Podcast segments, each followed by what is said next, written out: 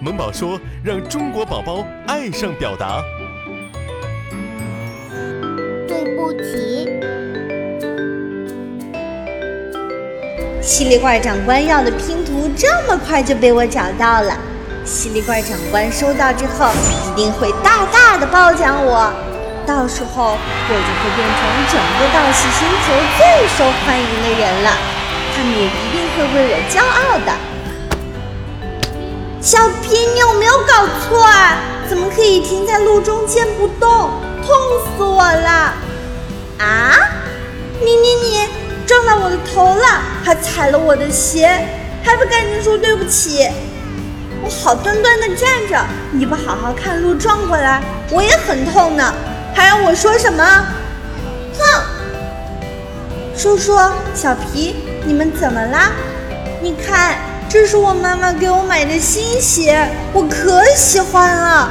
第一天穿就被它踩脏了，而且它站在路中间不动，害我撞上去头也起了一个包。小皮站在路中间不动是很危险的哦，万一不是别人走过来，而是车子开过来，那么你已经要去医院了。而且你踩到了说说，他的脚肯定很痛，他心里也不痛快。你赶紧跟他道个歉，说一句对不起吧，这是地球人做了错事之后必须说的原谅咒语呢。对不起，真是个乖孩子，叔叔。你走路没有注意看前方，也是很危险的呢。万一前面有一个坑，你的脚就骨折了；万一前面有一个沙井盖没盖好，你就已经掉下去了。况且你撞到了小皮，它也是会痛的呢。力的作用是相互的呀。来，你也对小皮说一声对不起吧。对不起。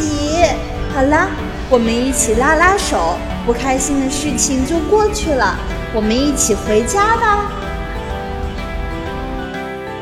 这个飞机怎么不能动啊？好像被什么东西卡住了。我真是个天才！哈哈哈哈！完蛋了！